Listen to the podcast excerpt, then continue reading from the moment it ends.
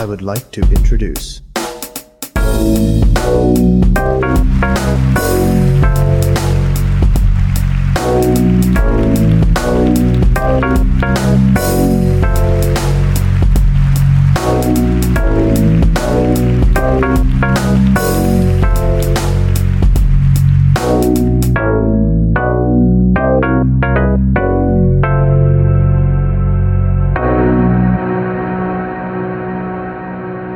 Moin und herzlich willkommen zu einer neuen Folge Ewi Einfach. Schön, dass ihr wieder eingeschaltet habt, dass ihr wieder uns zuhören wollt. Wir sind heute äh, eure Ewi Einfacher Lunken, Timon, Paul, Lucy. Moin. Hallo. Moin Moin. Es geht bei uns heute unseren, für uns den, das zweite Mal zum, äh, über das Buch von Gabriele Winker, ähm, Care Revolution. Ihr habt ja vielleicht auch schon reingehört in der letzten Folge. Haben wir damit angefangen und rein, uns, uns rangetastet und ange, äh, ja, reingelesen, reinbesprochen über Care-Berufe, was, was das ganze Feld ähm, der Care-Definition ausmacht und ja, wo da so die Problemlagen so ein bisschen liegen. Heute wollen wir das Ganze ein bisschen vertiefen. Wir haben ähm, den Mittelteil des Buches gelesen, Kapitel 3 und 4. Jeder für sich in, still in seiner Kammer und äh, haben uns noch nicht ausgetauscht und gleich werden wir mal ein bisschen diskutieren und gucken, was so die Inhalte und was uns so bewegt hat. Also, ich äh, fange mal an mit einer leichten Frage, ihr Lieben. Äh, wie ging es euch denn beim Lesen? Ja, Ähm, ich fand es gut. Ja, ich denke, es war eine gute Fortsetzung von dem, was wir letztes Mal gelesen haben. Und auch eine Vertiefung dann von auch Aspekten. Ähm, ich habe mir aber teilweise auch schwer getan, weil ähm, obwohl es irgendwie viele Statistik ist zu dem und das, fand ich die Themen trotzdem sehr persönlich auch. Oder dass man bestimmt in seinem Umfeld auch Sachen wiederfindet oder die Probleme, die sie da beschreibt. Und das fand ich ein bisschen schwierig, aber äh, ja, sonst fand ich es gut. Hat Spaß gemacht. cool. Ja, bei mir, ähm, ich fand, also ich finde es gut zu lesen an sich. Also die, wie sie schreibt, finde ich echt gut bis jetzt. Also ich weiß ja nicht, was noch kommt in den letzten zwei Kapiteln, aber ich denke mal nicht mehr so viel Unterschied. Ähm, ich fand es vom, vom Schreibstil her sehr gut. Bin auch gut durchgekommen. Ich finde ähm, der, also ihren Aufbau an sich total übersichtlich. Sie wiederholt auch schon ziemlich viel, finde ich. Ähm, was vielleicht auch so ein bisschen wissenschaftliches Schreiben ist, noch mit dazu. Ähm, und ja, ich finde es auch sehr viel, also es ist sehr viel Inhalt. Ich vielleicht ist auch ein bisschen von der, ähm, also es ist ja gut, dass sehr, sehr viel Inhalt ist, aber wegen den so Statistik und sowas, vielleicht einfach so, äh, so Inhalt pro Satz oder so, finde ich immer sehr viel. Also man muss äh, das wirklich sehr genau lesen und um alles rauszufiltern irgendwie. Ähm, und ja, vom, also von meinem Konzentrationsaufwand her ist es für mich, glaube ich, ähm, sehr hoch. Also man muss wirklich konzentriert lesen, damit man auch alles rausliest. So ging es mir zumindest. Und bei dir, Timon? Ähm, ja, ich, also ich habe es jetzt, äh, ja, wie ging es beim Lesen? Gut, ich finde es auch, ich finde den Text, Text teilweise sehr anspruchsvoll ähm, und schwierig. Ähm, und es ist aber kein, kein Blabla oder so in diesem Sinne anspruchsvoll, ähm, sondern ja, das ist schon sehr wissenschaftlich oder scheint mir so, oder was ich mit wissenschaftlich verbinde. Der, der dritte Teil, der war sehr ähm, viel Statistik und gab es viel äh, Zahlen und äh, Statistische Bundesamt und so als Quelle. Und ähm, im, im vierten Kapitel fand ich's, fand ich die andere Komponente der Sozialwissenschaften irgendwie wieder. Ähm, ja, wie weiß ich gar nicht, wie nennt man das denn? Auf der einen Seite Zahlen, auf der anderen Seite mh, Sprache. Äh, ähm, so irgendwie. Hm. Mathematisch und äh,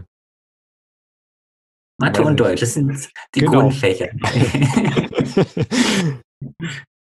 ja, ähm, genau, das war beides so in unserem Leben, Lebensleseabschnitt jetzt drin. Ja. Aber ja, zum Inhalt. Es ist schon schwierig, fand ich, aber hat jemand von euch da eine Frage zum dritten Teil oder sowas? Vielleicht zu dem Anfang vom dritten Teil und die verschiedenen Strategien in den Familien. Es, Ja. Also Mhm. ähm, sie beschreibt da ja, wie verschiedene Familien damit klarkommen, irgendwie Erwerbsarbeit nachzugehen und gleichzeitig aber auch die Sorgetätigkeiten ähm, weiterhin zu leisten, so Kindererziehung und so weiter. Und die Unterschiede, also wer kann sich zum Beispiel Haushaltshilfe leisten und so weiter. Und wer halt hat dafür äh, selbst keine Zeit für die Sorge, aber muss, muss die Erwerbstätigkeit nachgehen, aber hat auch keine Mittel dafür. Und ich habe da viel an unser Studium gedacht und insbesondere an, dann an ähm, Kinder- und Jugendhilfe. Und habe mich gefragt, ob da auch diese Perspektiven genug einbezogen sind, ähm, diese Unterschiede und auch quasi wer dann Sorgearbeit übernimmt und wer sich das leisten kann, es zu übergeben. Und ich, ich weiß nicht, ob ihr da auch, wie ihr es findet, quasi dieses, ob in unserem Studium da auch genug darüber gesprochen wird, wie vielleicht ähm, bestimmte Personengruppen oder ähm, andere ha- halt dann vielleicht mm, weniger Möglichkeiten haben, gute Sorge zu leisten für die Kinder zum Beispiel. Ja, ähm, ich finde, das ist eine gute Frage. Ähm, ich habe es nicht so in dem, äh, äh, also nicht so befasst oder mich nicht so damit befasst, ähm, zu drüber nachzudenken, ob das in unserem Studium da auch so angesprochen wird. Ähm, bei mir kam das aber, also ich muss echt dazu sagen, dass ich bei dem Buch jetzt, um nochmal kurz äh, äh, da was zu sagen, dass ich bei dem Buch jetzt ähm, die meisten ähm, Bezugspunkt zum jetzigen Semester auch hatte. Also weil ich jetzt auch noch was nachhole und ähm, wirklich die Themen, die sie da anspricht, ähm, auch im Semester vorkommen. Zwar jetzt nicht so, wie sie das anspricht in der Art und Weise, aber schon auch eben, wo es um Armut geht, um, um Kapital. Man hat halt Bourdieu zum Beispiel und um Armut, um, um Geschlechter, ähm, um Stereotype habe ich auch ein Seminar und ähm, ich, das finde ich jetzt hier alles in dem Buch auch wieder und ich finde es persönlich, für mich ist es gerade sehr interessant, das Buch zu lesen und gleichzeitig auch die Inhalte vom, von den Seminaren und vom Semester zu haben. Und ähm, um auf die Frage zurückzukommen, ich finde, dass, das im, dass es im Studium, zumindest kommt es mir jetzt so vor, zwar teilweise so vorkommt, also was du meintest, Lucy, mit den, ob Familien dann zum Beispiel nicht die Möglichkeit dazu haben oder sich eine Haushaltshilfe oder äh, äh, Tage, also eine Pflegeperson nach Hause zu holen, dass manche da nicht die Mittel dazu haben. Und dass man zwar den, den, den Teil der Mittel anspricht, also um Armut, ähm, was heißt es, ähm, irgendwie gut zu verdienen und ähm, ja, reich zu sein, in Anführungszeichen, oder halt eben arm zu sein und was man dann für, für Mittel hat. Und ich finde, sie äh, spricht jetzt in dem Buch einfach das Ganze so zusammenhängend an, dass man da noch viel mehr mitnimmt. Also ich glaube, dass das die Sichtweise, die sie hier darstellt, auch mit diesen vier äh, idealtypischen Modellen, die sie dann darstellt, dass ich das schon ein bisschen vermisse auch in der Uni, also den Zusammenhang darzustellen. Also ich finde, sie bringt da nochmal sehr viel mehr mit rein und erklärt halt Zusammenhänge auch sehr gut und äh, deswegen würde ich schon sagen, dass ich das ähm, würde ich in der Uni, zumindest in, wie sie jetzt das so schreibt und in dem Sinn schon gerne auch meiner Meinung nach mehr behandeln. Aber auch als Angebote so, ähm, auf Lucys Frage hin, ähm, ob die, die Uni da genügend Angebote und, und Unterstützung äh, schafft und das berücksichtigt, die, die Care-Arbeit, ähm, also die für die Reproduktionsarbeit, für, ich habe ich hab jetzt keine Kinder, ähm, ich bin für mich selber, muss für mich selber die Sorge tragen und äh, das kriege ich neben der Uni gut hin, glaube ich. Ähm, da der Staat da ja auch ähm, BAföG hat oder so, ich, ich habe das jetzt nicht, ich habe das, ich muss noch so mit Arbeit und so und äh, das, das passt schon. Aber wo ich das bei der Uni beobachte, ist, dass es ja, also jetzt bei unserer, ähm, dass wir Angebote haben für Eltern mit Kindern. Also das ist da immer, dass die, auf die eingegangen wird und die in besonderem Maße berücksichtigt werden. Erscheint mir zumindest so. Also es gibt viel E-Mails oder, also nicht viel, aber es gibt E-Mails und Texte, die ich immer wieder lese. Hier dieser Bereich ist für Eltern mit Kindern, Angebote für Eltern mit Kindern, äh, Kita für mit Kindern, wo ich dann gleich überlese, weil ist nicht, ich habe keine Kinder, es spricht mich nicht an, ich gucke gleich weg. So, aber das, diese Erfahrung habe ich immer wieder, dass ich ähm, in der Uni irgendwas habe äh, für mit Kindern. Äh, achso, nee, bin ich nicht. Aber da, da wenn du mich jetzt fragst, gibt es das an der Uni, dann würde ich sagen, ja, diese Erlebnisse habe ich. Äh, scheinbar gibt's das. Ähm, wie gut das ist und wie, ähm, ich weiß nicht, kann ich, kann ich, ich kann dann nicht äh, sagen, ob das ausreicht oder ob die Eltern sich ähm, im Studium da unterstützend gefördert fühlen oder so. Gleichberechtigt. Gleichberechtigte Chancen, Chancen haben. Ob sie das sagen würden, weiß ich jetzt nicht. Soweit beantwortet, Lucy? Ja, also ähm, nee, ich finde auch, dass die Uni, oder ich finde es toll, dass die sich so bemüht, als Organisation auch die okay. Themen wahrzunehmen. Ähm, ich auf unser Studium bezogen finde ich manchmal bei den Inhalten wird so diese individuelle mit vielleicht auch systemischen Problemen vermischt. Und manchmal so, äh, wie du auch gesagt hast, so getrennt angesprochen oder äh. Ich denke, hier gab es wirklich coole Zusammenhänge auch. Also alles irgendwie. Ja, ja. genau. Also für die, die das jetzt noch nicht gelesen haben, noch mal kurz äh, eine Unterstützung. Ähm, die Frau Winker ähm, hat diese vier idealtypischen Reproduktionsmodelle vorgestellt, in der sie ähm, so ein bisschen darstellen möchte, wie wie, wie Menschen oder wie Haushalt oder äh, Familien, ähm, welche Möglichkeiten sie haben, ähm, genau. sich zu die Reproduktionsarbeit zu leisten und dass sich da vier unterschiedliche ähm, Idealtypen oder Modelle oder in diesem ein Modell vier, vier Typen äh, aufzeigen lassen. Und die sollten wir vielleicht mal kurz irgendwie beschreiben, oder? Paul, wolltest du was zu sagen? Ja, ja. Ich, ich, wollte auch nur kurz äh, die halt ansprechen, was, welche das sind und so. Ja, bitte. Aber, okay, also ich würde einfach mal sagen, also es gibt ähm, vier Stück, das wären das ökonomisierte, das paarzentrierte, das prekäre und das subsistenzorientierte Reproduktionsmodell.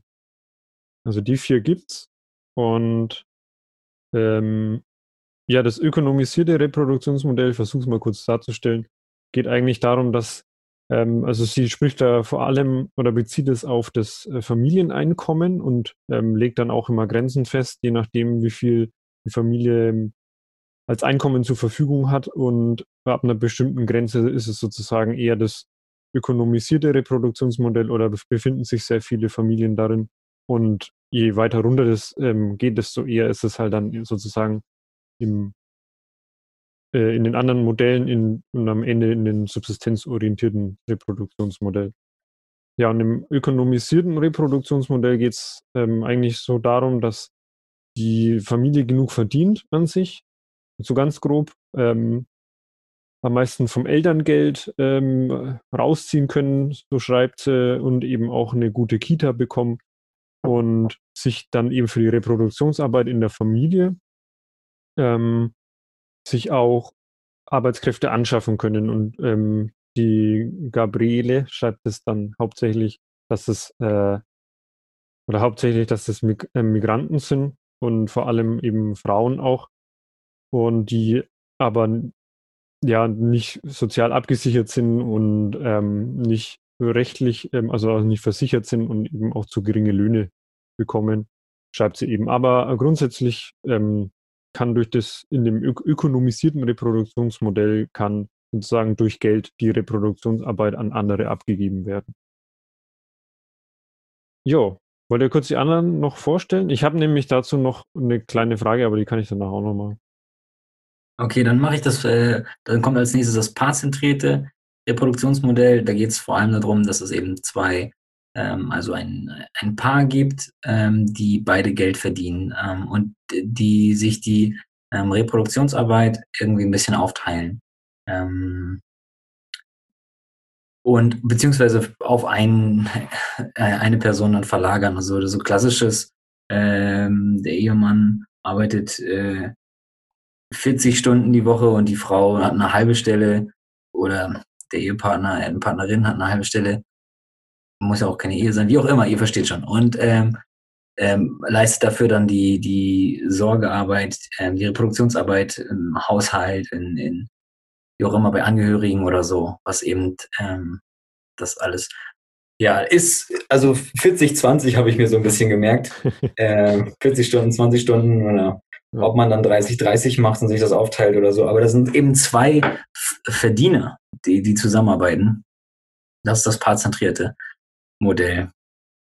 No. Lucy, wir sind gerade so in einer Reihe. Willst du das Modell vorstellen? Okay. Äh, dann gibt es noch das prekäre ähm, Modell, wo ähm, die, ähm, die Familie durch Erwerbstätigkeit nicht wirklich ähm, quasi seine Existenz sichern kann. Ähm, es heißt nicht immer, dass, es, äh, dass sie unter die Grenze von Armut fallen, aber einfach, dass die diese Entscheidung treffen müssen. Oft gehen die Erwerbstätigkeit nach oder ähm, sind die dann arbeitslos, leisten die äh, Sorgearbeit, dass es nicht die Möglichkeit gibt, wirklich die Reproduktionsarbeit abzugeben oder unter sich zu verteilen. Dass mhm. man entweder arbeitet oder dann ja. die ähm, Erwerbstätigkeit abgibt, quasi dafür die Reproduktionsarbeit leistet. Genau. Zum, äh, also das letzte wäre dann noch das subsistenzorientierte Reproduktionsmodell. Ähm, da hat sie gemeint, dass es hier vor allem Menschen sind, die auf Hartz IV angewiesen sind, also halt ähm, in Deutschland. Ähm, und es geht ähm, vor allem auch um Alleinerziehende. Und ja, die sind eben oft auf Sozialhilfe angewiesen und ähm, auch stark behinderte Personen oder Asylsuchende, schreibt sie auch. Also die wirklich an der Armutsgrenze sind oder darunter noch und ähm, eben um die Existenz kämpfen müssen und ähm, ja, eigentlich fast keine Möglichkeit haben, äh, die Reproduktionsarbeit zu leisten oder eben auf Hilfe angewiesen sind. Ja. Ja, jetzt deine Frage. Ja, ich hatte, es ist eigentlich keine, also es ist keine inhaltliche Frage, aber ich hatte letztes Mal, hast du, glaube ich, am Ende gefragt, Timon, was wir, ähm, eine Frage an Gabriele, wenn wir eine hätten, ne? Dann, ja. und ich habe ja da so eine Frage gestellt am Anfang, wo ich einfach nur gemeint habe, da weiß ich nicht so genau, was sie meint. Und mir kam es jetzt irgendwie bei dem ökonomisierten Modell, glaube ich, weiß ich jetzt auch wieder, warum. Dann nehme ich auf Seite 60, wenn ihr das mal kurz aufschlagen wollt. Ähm, oder, oder ich sage es auch einfach kurz. Ähm, schreibt sie nämlich, ähm, somit wird im ökonomisierten Reproduktionsmodell das Problem der übermäßigen Arbeitsbelastung durch die Nutzung der gesellschaftlich vorfindbaren klassistischen, sexistischen und rassistischen sozialen Ungleichheiten gelöst. Und da habe ich mir wieder ein Fragezeichen hingemacht, weil die hat da, vielleicht ist es auch ihr Schreibstil, aber so kam es mir so vor mit diesem ökonomisierten Modell, dass es so ein bisschen die Leute, die das in Anspruch nehmen, also als Täter darstellt. Also so, so kommt es mir irgendwie bisschen vor, dass die, die Menschen sozusagen, die Familien, die es sich leisten können und dann eben eine Arbeitskraft suchen, die dann die Reproduktionsarbeit zu übernehmen, dass äh, es ist ein bisschen so vom Unterton, so habe ich das verstanden, dass er den ein bisschen so als Täter darstellt, was ich jetzt nicht irgendwie verübeln will oder so, aber so kam es mir nur vor und ich glaube, das war auch letztes Mal die Frage, die ich so ein bisschen nicht verstanden habe, was er jetzt genau damit meint. Also es war nur bei dem Satz, ich habe nur fragen wollen, ob es euch genauso ging oder ob ihr das ganz anders gelesen habt. Vielleicht ist es auch nur für mich jetzt so. Ich habe dabei viel auf diese Dilemma nach über diese Dilemma nachgedacht, wie zum Beispiel äh, beide Seiten auch dazu gezwungen sind. Ähm, einerseits vielleicht die Familie, die nicht die Mittel dafür hat, wirklich sich eine Haushaltshilfe zu leisten oder zum Beispiel, wenn man äh, sie beschreibt, wie viel man aus Pflegegeld dann kriegt, wenn man wirklich jemanden pflegen will. Und gleichzeitig die andere Seite, die dann äh, nicht genug ähm, entlohnt ist für die Arbeit. Und das, ich, ich habe es jetzt, ich hatte jetzt nicht das Gefühl, dass da Personen daran schuld sind, weil irgendwie alle in diesem System stecken, wo die oft keine andere Möglichkeit haben. Auch. Ja. ja. Das war eben auch so der Punkt von mir, wo ich gedacht habe, aber als Familie, wenn man viel verdient und sich das leisten kann, man will ja eigentlich, egal welche Familie jetzt, man will ja eigentlich nur das Beste für seine Kinder so. Und weil es war vielleicht auch nur vom Schreibstil, weil sie halt gemeint hat, dass es dann dadurch gelöst mhm. ist. Aber jetzt auch beim zweiten Mal lesen, finde ich es auch gar nicht mehr so schlimm. Vielleicht war es auch nur beim ersten Mal. Aber ja. Hast du noch was? Vielleicht, Timon? was der Unterschied auch also, ausmacht, ja. ist, ob die Familie dann die Person, wie man die äh, Person dann bezahlt und ob es gerecht ist oder nicht. Und ja. Vielleicht auch, wie man überhaupt, äh, über welche Plattform quasi man die, die Arbeit dann kriegt. Weil bei, bei dieser Plattform Beschäftigten oder über, weiß nicht, Helplink oder so, da kriegen die dann auch nicht so Sachen wie Sozialversicherung und so. Ja. Ja, ähm, weiß ich, ich hab, kann die Frage nicht so richtig beantworten, Paul, aber ich kann weiter äh, was anderes so dazu sagen, ähm, dass zu diesen Modellen, dass ähm, ja, welche, welche Rolle da irgendwie der Reichtum oder das Geld spielt, finde ich irgendwie interessant und wie das ähm, mit Geld in Verbindung, ähm, wer viel Geld hat, kommt nach oben und dann kann man diese äh, Reproduktionsmodelle ja ganz, ganz nett äh, übereinander stapeln oder aufeinander stapeln. Ganz oben das öko ökonomisierte ähm, Reproduktionsmodell, wo, wo Leute einfach so viel Geld haben, dass sie das auslagern können. Also so outsourcen, okay, diese Arbeit, da, da ähm, benutzen wir einfach unser Geld und verlagern das ähm, an Leute, die haben weniger Geld und die machen dann unsere, unsere Reproduktionsarbeit. Die, das, die müssen dann auch noch eigene Reproduktionsarbeit machen, aber wir lagern das aus. Ja. Äh, dann gibt es die anderen äh, darunter, das Paarzentrierte, ähm, die haben beide irgendwie einen Job äh, und arbeiten viel, aber die kriegen das irgendwie dann äh, ganz gut geschaffelt und auch in dem Maß dann, also es, es gibt beides. Auf der oben ist irgendwie ganz viel Geld, da kannst du das auslagern und da hast du ganz viel Wahlmöglichkeit, was du tun möchtest. Dann kommt das Paarzentrierte, da hast du auch immer noch ganz viel Geld und schaffst das irgendwie und hast irgendwie viel Freiheit und Möglichkeit. Und dann kommt als drittes ja das Prekäre äh, darunter, ähm, wo, wo du schon, okay, du kannst eigentlich gar nicht mehr aussuchen, welchen Job, denn du bist immer kurz davor, in die Armutsgrenze abzurutschen und du musst jetzt diesen Job annehmen, du bist alleineziehende Mutter und äh, du hast jetzt hier den Job, aber sonst weißt du auch nicht, wie du irgendwie die Stifte deines Kindes bezahlen sollst oder so, weiß ich nicht. Ey. Naja, aber so stelle ich mir das ein bisschen vor. Ja. Oder so verstehe ich das. Und das ganz unten ist es dann, okay, asylsuchend ähm, oder ähm, mit Behinderung so eingeschränkt, dass, dass es wenig, wenig finanziellen Schutz gibt, den du dir auf oder den du hast, den du besitzt und auch wenig Freiheit dadurch, die du und Wahlmöglichkeit, die du dann hast. Ähm, ja, die Rolle von Geld und Reichtum innerhalb dieser, dieser Möglichkeiten oder der, der unterschiedlichen Reproduktionsmodelle, das fand ich ja nochmal spannend. Oder ja. fand, fand ich spannend. Ja.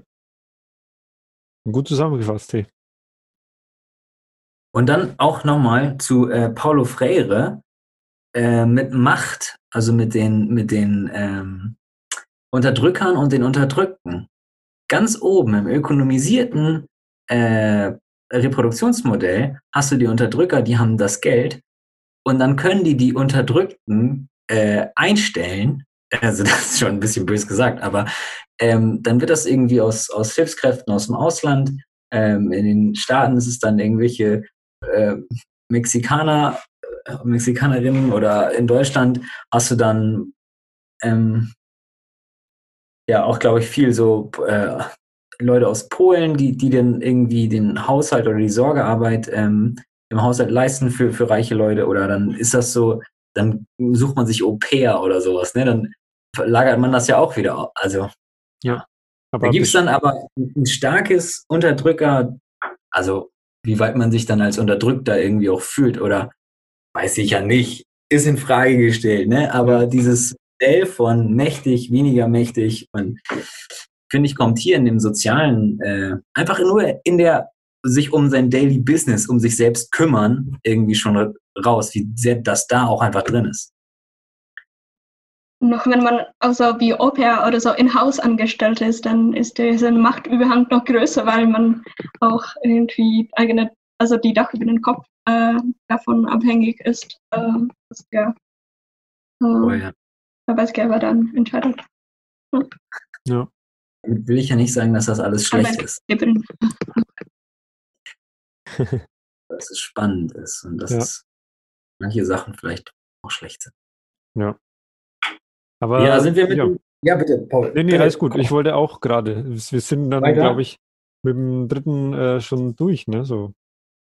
Ja, also ich sage nochmal kurz ein paar Inhalte, die ich mir notiert habe. Es ging dann um die Arbeitsbedingungen, die sie dann aufgelistet hat. Ähm, Erzieherinnen in der Kita, Pflegekräfte in der Altenpflege und der dritte Punkt einfach in privaten Haushalten, also so, ähm, Care- Care-Arbeit in privaten Haushalten. Und ich fand es krass und würde mich dafür für, äh, interessieren, wie es euch damit ging, wie viele Berichte und Gespräche und Personen eingefallen sind, überhaupt in den, in den ganzen dritten Kapitel, wo ich, wo ich an Leute aus der Pflege, aus, aus dem Krankenhaus, ähm, in der Altenpflege, äh, in der Kita-Arbeit, ähm, was die so reden und, und worüber die reden und worüber sie sich beschweren und ärgern, ähm, wie viel an diesem Buch einfach auch abge... Also wie viel ich an Leute denken musste. Ja. Fand ich echt krass. Mir sind so viele Beispiele eingefallen aus meinem Leben und von Leuten, die ich kenne. Ging euch das auch so? Total, ja. Ich habe viel, auch an viele Leute in meinem Umfeld gedacht. Und also vor, vor allem habe mich mich auch an ein Gespräch erinnert, ähm, darüber, wie es einem ging, wenn man nicht die ähm, Arbeit wirklich gut machen kann, weil es, man hat irgendwie vier Minuten dafür, äh, da irgendwie Bette zu beziehen in einem Krankenhaus, kann sich nicht wirklich unterhalten mit den Menschen da und ob es dann gute Pflege ist, wenn man keine Zeit dafür hat, mit Menschen überhaupt in Kontakt zu treten. Und ja, ich denke, es, ob, ja, es war ganz persönlich teilweise. Ja. Kita, ein Freund von mir aus, aus Hannover arbeitet in der Kita und ich mich mit dem unterhalten habe über den, über den äh, Schlüssel, Kita, Erzieher, Erzieherin, wie viele, wie viele Kinder ähm, und, und was die Wissenschaft äh, sagt, welcher Schlüssel eigentlich gut wäre, damit wir dem nachkommen können, was die Kinder brauchen und dem, was wir, was wir zur Hand in der Kita haben und wie, das ist auch alles so verrückt, ey. Krass. Ja, ähm, also mir ging es genauso. Komischerweise alle. Ähm, ich ich fand es einfach auch nur so krass, wie aktuell das immer noch ist. Also, dass, dass uns jetzt ja auch schon äh, sofort Beispiele einfallen, aus, vor allem aus den an, drei Bereichen jetzt, die sie meinte. Also, ich konnte wirklich zu jedem Abschnitt von diesem Kapitel, was sie gemeint hat, mir sofort Beispiele eingefallen und irgendwie das, das schon allein zeugt ja dann davon, dass von jedem von uns, dass das Thema immer noch total aktuell ist und dass es irgendwie noch nicht so ja, angegangen wurde oder so aktuell ähm, immer noch ist, dass eine Veränderung eigentlich sein müsste. Und schreibt ja eigentlich äh, Gabriele auch in ihrem Buch, dass es so, ähm, also dass halt eine Veränderung irgendwie nötig ist, aber eine andere, also in anderer Form. Und bei mir genauso, also von, äh, von einer Krankenschwester, die äh, darüber klagt, wie schnell sie alle Patienten irgendwie ähm, behandeln muss und dass es eigentlich auch nur noch wieder um, um Profit geht, dass, dass sie möglichst viele Patienten in, in Ärztehäusern haben, damit ähm, da möglichst viel Geld auch wieder reinkommt. Dann hast du die in Kitas, ich meine, da sind wir ja eh im Studium, da glaube ich, kennen wir eh genug Beispiele, dass das einfach ein Schlüssel von 1 zu 25 Kinder oder so sind und dass da dann wieder die Qualität leidet.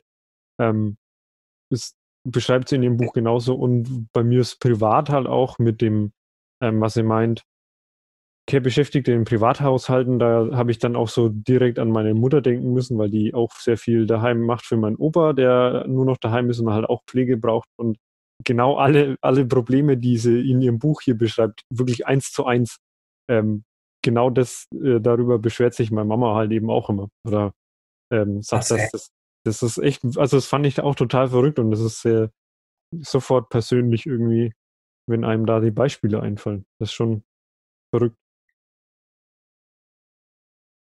Gesellschaftlich sind das eigentlich Themen, sind die Care, ist die Care-Arbeit, ähm, was, was ja eigentlich alle betrifft. Ob du später alt bist, ob du jung bist, ob du krank bist, ob du Kinder hast in der Betreuung, in der Bildung, betrifft ja jeden. Ja. Und scheinbar ist er, wo wir alle drei sagen können, nee, ja, ich, mir fällt aus meinem Umfeld die Probleme, ja, stimmt.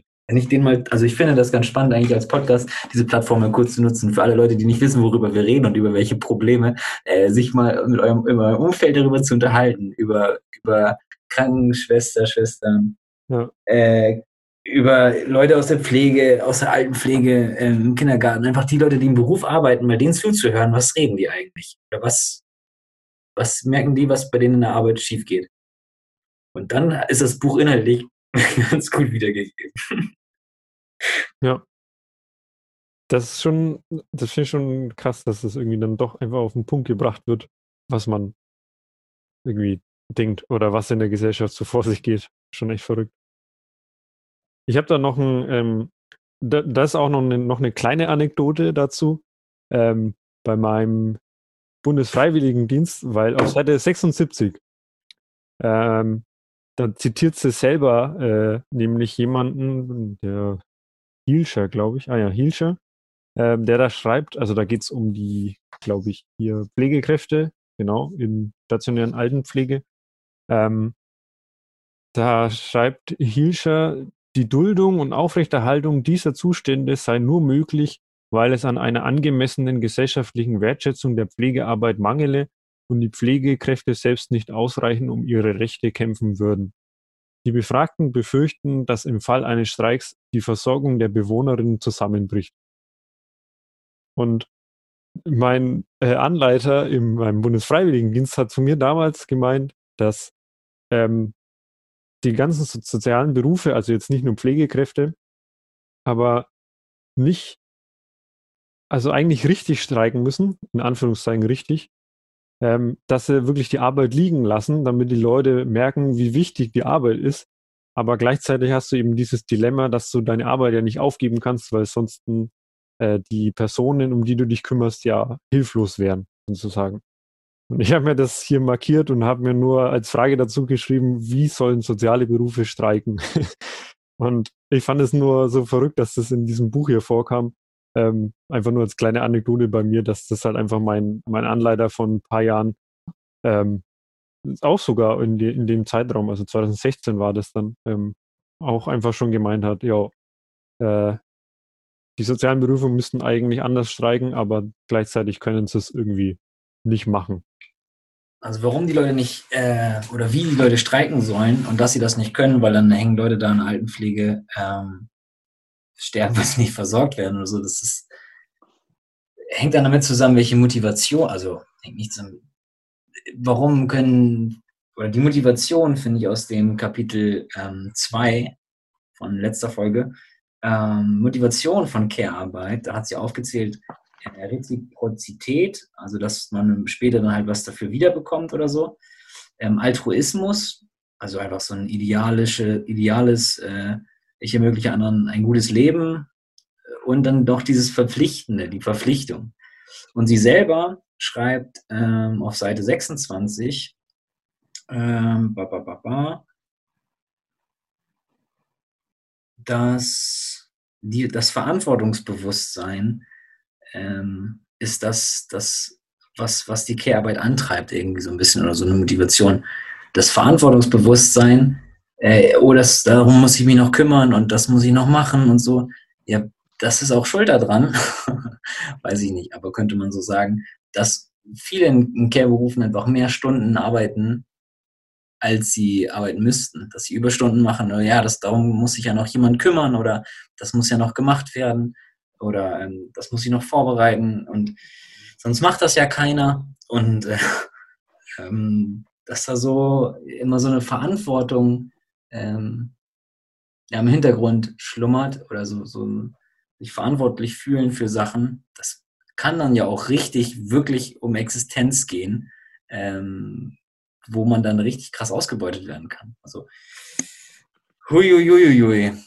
Wenn, ja, Lucy, bitte. Nee, ich fand auch äh, genau das schwierig, weil das ist auch ein, ein Thema, die ich mit meiner Mutter, die in der Psychiatrie arbeitet, ganz oft bespreche, weil da geht es auch äh, um das Gleiche, dass man die Arbeit nicht einfach ähm, ablehnen kann, weil ich denke, alle da wissen, dann äh, werden die Menschen nicht versorgt. Und ähm, ich denke, es sollte ja kein Grund dazu sein, dann die äh, Arbeit von den Menschen da auszubeuten, aber anscheinend. Das ist nicht so. Ich fand schön die Formulierung, die sie da auch später benutzt hat, oder die, die, diese, ähm, dass die Angestellte dann Prisoners of Love sind. Das finde ich irgendwie Ja, stimmt. po poetisch und traurig. Ja, das hatte ich ganz vergessen. Stimmt. Ja, stimmt. Jo, Zum Teil wird das, ist das wohl so, ja. ich fand die Formulierung auch gut. Also. Okay. Haben wir noch was zum dritten oder wollen wir noch, machen wir noch das vierte? Krise sozialer Reproduktion. Puh, das war auch ein, ne, da war's, da ging's los, du. Kapitalismusanalyse war da Thema. Ähm, also die, da wollte sie die Überlastung der Sorgearbeitenden äh, zeigen und dass das nicht auf individuellem Versagen beruht, sondern systemisch bedingt ist, schreibt sie am Anfang vom Kapitel. Und ja, sie analysiert dann den Kapitalismus aus intersektionaler Perspektive. Ähm, diese intersektionalen Mehrebenen-Ansatz benutzt sie da. Und ähm, kurz zum Verständnis ähm, für die Hörer. Ähm, auch wieder wie beim Kapitel 3 geht es hier um ähm, Herrschaftsverhältnisse. Also sie beschreibt hier äh, Klassismen, Heteronormativismen, Rassismen und Bodyismen.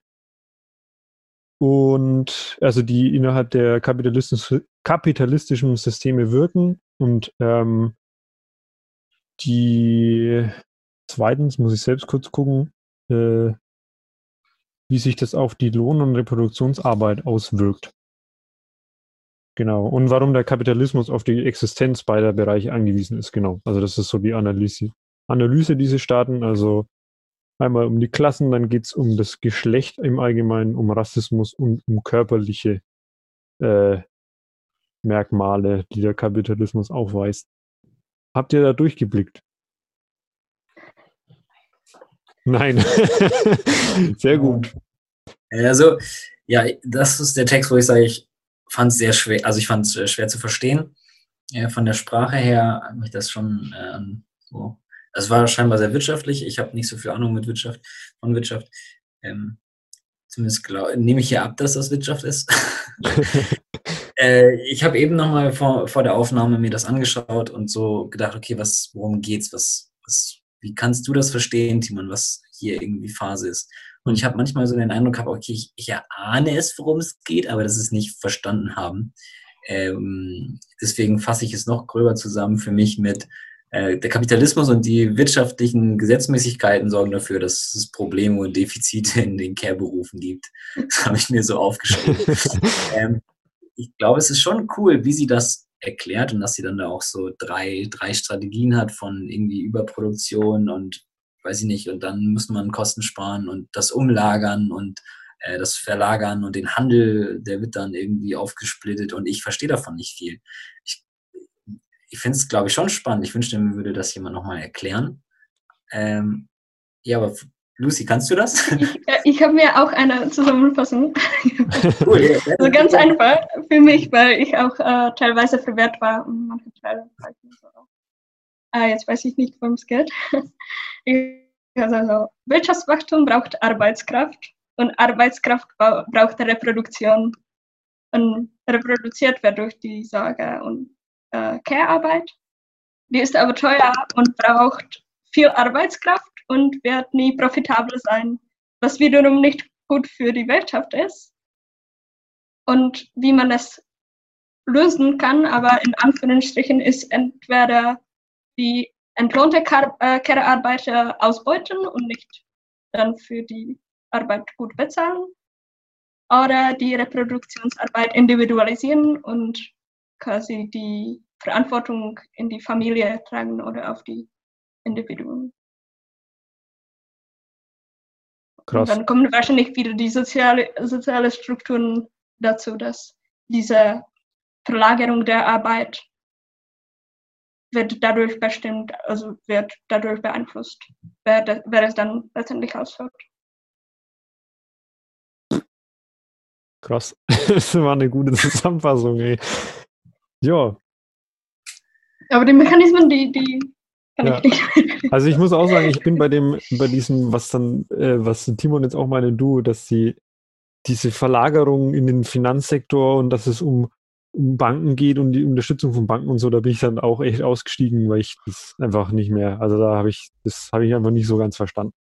Ich habe das vorher noch verstanden, auf welchen Merkmalen sie die Analyse durchführt, also die, die ich jetzt genannt habe. Und ja, ich, also ich fand deine Zusammenfassung gerade echt sehr gut, Lucy. Das kann ich, würde ich nicht besser zusammen. Ich habe keine geschrieben. Ich schaue jetzt hier die ganze Zeit ins Buch und denke mir nur, ja, stimmt. Mhm, ja, stimmt. Aber ich habe echt nichts mehr dazu zu sagen. Das ist echt. Aber worüber man ja mal reden könnte, ja. Äh, wäre die, ähm, die, wie sich, wie sich Care-Berufe und wie sich, also wie sich Care-Arbeit und Institutionen, die Care-Arbeit ausüben, eben finanzieren soll. Ähm, ich kann dem schon abspüren, dass das irgendwie ein Problem ist, denn irgendwie, ja, was, was, was, was, es gibt diese Regelungen und Gesetzmäßigkeiten, wie zum Beispiel, das fand ich ganz interessant, äh, mit den, den Krankenhäusern hat sie das aufgezählt, dass zu 34 Prozent oder so Krankenhäusern, privaten, äh, privaten oder privaten Unternehmen unterstehen oder sowas. Und dass man, warte, ich gucke mal gerade, ob ich hier die Seite finde. Äh, tü, tü, tü. Im Gesundheitssektor, dass sie eben gesagt hat, ja, es gibt da vor allem, ähm, nicht alles ist, ist ähm, genau hier, auf Seite 104, Privatisierte Krankenhäuser spezialisieren sich beispielsweise auf Knie- oder Hüftoperationen, da diese wie am Fließband profitabel abzuwickeln sind. Care-Unternehmen können also in bestimmten Bereichen rentabel sein. Also wenn man, und da habe ich nämlich so ein bisschen gedacht, okay, wir können, oder wenn, wenn es gibt ja ein, ein Institut, eine Care-Arbeitsinstitution, die hat ja ein bestimmtes ähm, Anliegen und das ist ja durch ihre Care-Arbeit ähm, äh, vorausgesetzt. Zum Beispiel ein Krankenhaus will, dass Leute gesund werden und das ist ja ihr, ihr Ding. Jetzt kommt aber die Wirtschaft, in der sich irgendwie das die Institution einbinden muss und die, diese Wirtschaft bringt bestimmte Gesetzmäßigkeiten mit und sagt, okay, du musst, du musst, äh, du musst mit einer schwarzen Null und Profit irgendwie rausgehen. Du kannst nicht Minus machen. Sonst, sonst kannst du das, sonst kannst du nicht bestehen bleiben. Und dann muss sich das Krankenhaus irgendwie überlegen, okay, vielleicht sollten wir manche, wie können wir mit dem, was wir machen, Geld machen, dass wir eine schwarze Null oder dass wir gut rauskommen. Also guckt man dann, dann nicht nur eigentlich nach dem Eigentlichen, was, was diese Institution ja machen sollte, sondern orientiert sich dann am Wirtschaftlichen. Und da entstehen meiner Meinung nach, das ist das, wenn, oder ein Teil von dem, wo die Defizite und Probleme in den Care-Berufen herkommen dass sie sich an der Wirtschaftlichkeit, das hatten wir auch in der letzten Folge ja schon groß und breit, äh, ähm, umschauen und orientieren müssen. Ähm, ich meine, es gibt, also wenn ich, ich, ich arbeite als Erzieher in einer offenen Kinder- und Jugendarbeit und kein Mensch, also ich übertreibe immer, aber mir kommt es so vor, als wüsste kein Mensch, was offene Kinder- und Jugendarbeit ist. Und das kann ich auch verstehen. Wenn man da nie drin war, also alle anderen pädagogischen Werdegänge hat man halt eben so pflichtmäßig drin, fast zumindest Kindergarten, Schule. Ähm, sowas kennt man irgendwie, aber offene Kinder- und Jugendarbeit kennt man nicht. Und wie sich offene Kinder- und Jugendarbeit rechnet und dass sich das rechnet, dass das bestehen kann, dass meine Arbeit gemacht wird äh, oder gemacht werden kann, sich, dass ich finanziert werden kann mit dem, was ich da leiste, ist schon ganz schön weird und komisch. Denn wir haben ja schon in der letzten Folge, ich komme auch gleich zum Punkt, äh, besprochen, dass das, was Care-Arbeit ausmacht, ist Beziehungsarbeit. Wie will man denn Beziehungsarbeit äh, rechnen? Oder dass man das, dass da irgendwie was rauskommt, wo man, wo die Wirtschaft sagt, ja, nee, das passt uns richtig gut, das können wir richtig gut rechnen. Äh, da muss man ja irgendwie eine Nische finden oder sowas, wo man aber doch wieder Leute auf der Strecke lassen würde. Also das Krankenhaus lässt sich dann nur Leute mit Knieoperationen und Hüftoperationen irgendwie rechnen und dann anderen Sachen bleiben dann, machen die nicht oder wie? Also, dass ich Kehrarbeit rechnen kann, oh, ich finde das geht irgendwie nicht so richtig. Sehr schwierig auf jeden Fall. Wolltest du noch was sagen, Lucy? Sorry. Also ich wollte nur dazu sagen, dass ich auch von, also wenn sich die Care an diesen Leitsätzen orientiert, dann also führt das dazu, dass man von diesem Ziel wegkommt quasi oder was Ziel von Care-Arbeit ist. Gleichzeitig finde ich aber auch, wenn sich Wirtschaft an sich an diesem Ziel orientiert, kommt das von seinem Ziel weg, weil irgendwann kann man die Produktivität nicht mehr steigern und es bricht irgendwann zusammen, wenn man so weitermacht. Ähm, weil man hat nicht mehr die Arbeitskraft. also es ist nicht wirklich auch nachhaltig für die Wirtschaft so zu, also so zu funktionieren. Also ich, ich habe auch irgendwie, ich weiß nicht, das, das war ja auch letztes Mal, also bei der letzten Folge so, dass wir da gesagt haben, dass das, dass sich der Bereich nicht nach den wirtschaftlichen äh, oder nach nicht nach der Wirtschaft ausrichten sollte, dass sich irgendwie rechnen muss, was ja eigentlich auch schon wieder, das mit dem Rechnen muss, ist ja eigentlich auch schon wieder wirtschaftlich gedacht, sage ich jetzt mal. Ähm, aber ich finde es auch total schwierig zu sagen, ähm, was, was wir dann für Maßstäbe setzen können oder, oder was heißt dann irgendwie Qualität. Also ich finde, sie hat auch in dem, in dem Buch jetzt bis jetzt immer mal wieder angesprochen, dass Care-Arbeit nun mal sehr zeit, äh, zeitintensiv ist, dass es um Beziehungsarbeit geht und dass man da halt nicht die wirtschaftlichen äh, Aspekte von einem Produktionsgut oder halt einem, äh, einem äh, wie heißt Mittel, also dass halt der Mensch immer noch der Mensch ist und jetzt kein Produkt, dass man da einfach die ganzen Aspekte nicht drauf anwenden kann, dass es sehr zeitintensiv ist und Beziehungsarbeit ist und dass es um Produktionssteigerung geht, aber bis jetzt das, das irgendwie so umgesetzt wird, dass es ähm, an, also, also falsch umgesetzt wird oder so umgesetzt wird, dass es nicht irgendwie funktioniert oder dass es, dass die Leute nur noch mehr arbeiten müssen oder noch mehr machen müssen, mehr Belastung haben, als sie äh, irgendwie, ja, als es gut ist, dass es vielleicht jetzt noch nicht so klar wird, aber dass sich, also ich glaube halt, dass das eher in ein paar Jahren sich irgendwann zeigen wird, wenn dann wirklich alle Leute mal krank sind oder so, weil sie einfach nicht mehr können oder so in der Art. Und ähm, deswegen weiß ich, ich finde es mit dem Rechnen, also dass ich rechnen muss und Profit machen muss, ist halt total schwierig und weiß auch nicht, ob, ob Care-Arbeit das irgendwie sollte. Und was ich da, oder ja, ein Satz, der damit auch zu tun hat, den ich am, wirklich am besten fand, den hat, hat sich hier als Beispiel angenannt von dem, von Baumwohl. Ich weiß nicht, ob das jetzt ein Mann oder eine Frau ist, aber die, derjenige, diejenige, ähm, hat hier das Beispiel genannt eines Hornquintetts auf Seite 103, falls ihr es auch lesen wollt. Ähm, die Möglichkeiten der Produktivitätssteigerung durch das Streichen eines Spielers oder das schnellere Spielen des Musikstücks gehen auf Kosten der Qualität. Und ja, ich habe der Satz oder das Beispiel war für mich irgendwie, fand ich am besten. Das war für mich am ausschlaggebendsten, weil äh, Kunst genauso eine Form ist, wo es nicht um Produkte geht oder was dabei rauskommt, sondern eben um den, um den Prozess, um äh, ist zeitintensiv und wie in der, in der Care-Arbeit kann man nicht einfach ein, eine Arbeitskraft wegstreichen oder die sollen schneller Leute pflegen oder halt schneller Kinder erziehen oder keine Ahnung, auf welche Bereiche man es anwendet, weil die Qualität dann darunter leidet. Und das war für mich so das eigentlich die Zusammenfassung, die ich mir aus diesem Kapitel rausgenommen habe, ist die.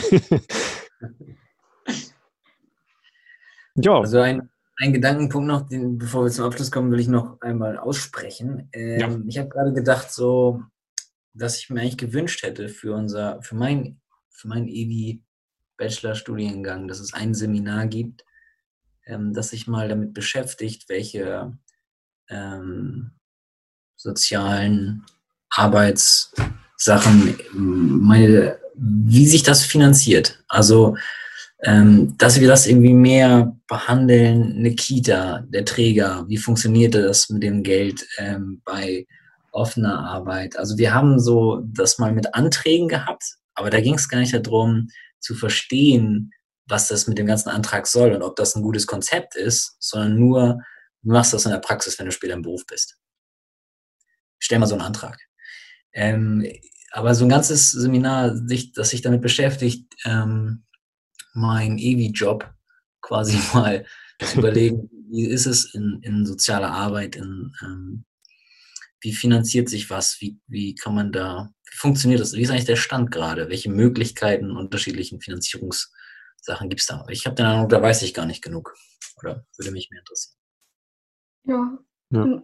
finde ich auch gut finde auch äh, mehr auf die äh, den politischen Ebene oder so.